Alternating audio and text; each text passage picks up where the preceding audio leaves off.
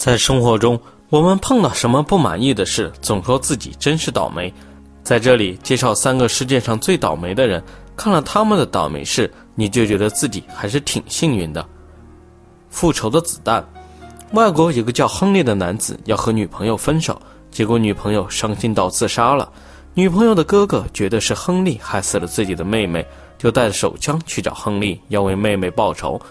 但是哥哥并没有打中亨利，射偏了，子弹打在了花园的一棵树上。二十年之后，亨利想在花园里建个游泳池，就想炸掉那棵被子弹打中的树，结果树中的子弹因为爆炸产生的震动，反而弹了出来，不偏不倚地击中了亨利，亨利当场死亡。不能上船的女人，外国有个喜欢海洋的姑娘叫维奥莱索普，她曾在三艘游轮上工作。无一例外的是，他在哪艘游轮上工作，哪艘游轮就会沉没。第一艘是和别的游轮相撞沉海里了，第三艘是碰上了水雷沉海里了，第二艘就是著名的泰坦尼克号。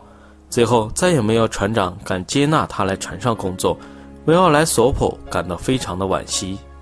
被闪电眷恋的男人，一战时期，英国有个骑兵军官萨摩弗少校，在作战时被闪电击中。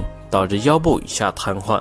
六年后，萨姆福少校在钓鱼时再次被闪电击中，导致身体右侧瘫痪。又过了两年，萨摩福在公园里散步，突然天降大雨，他再次被闪电击中，导致全身瘫痪。两年后，萨摩福去世了。但是萨摩福去世之后，闪电再次劈中了他的坟墓，坟墓当即被摧毁。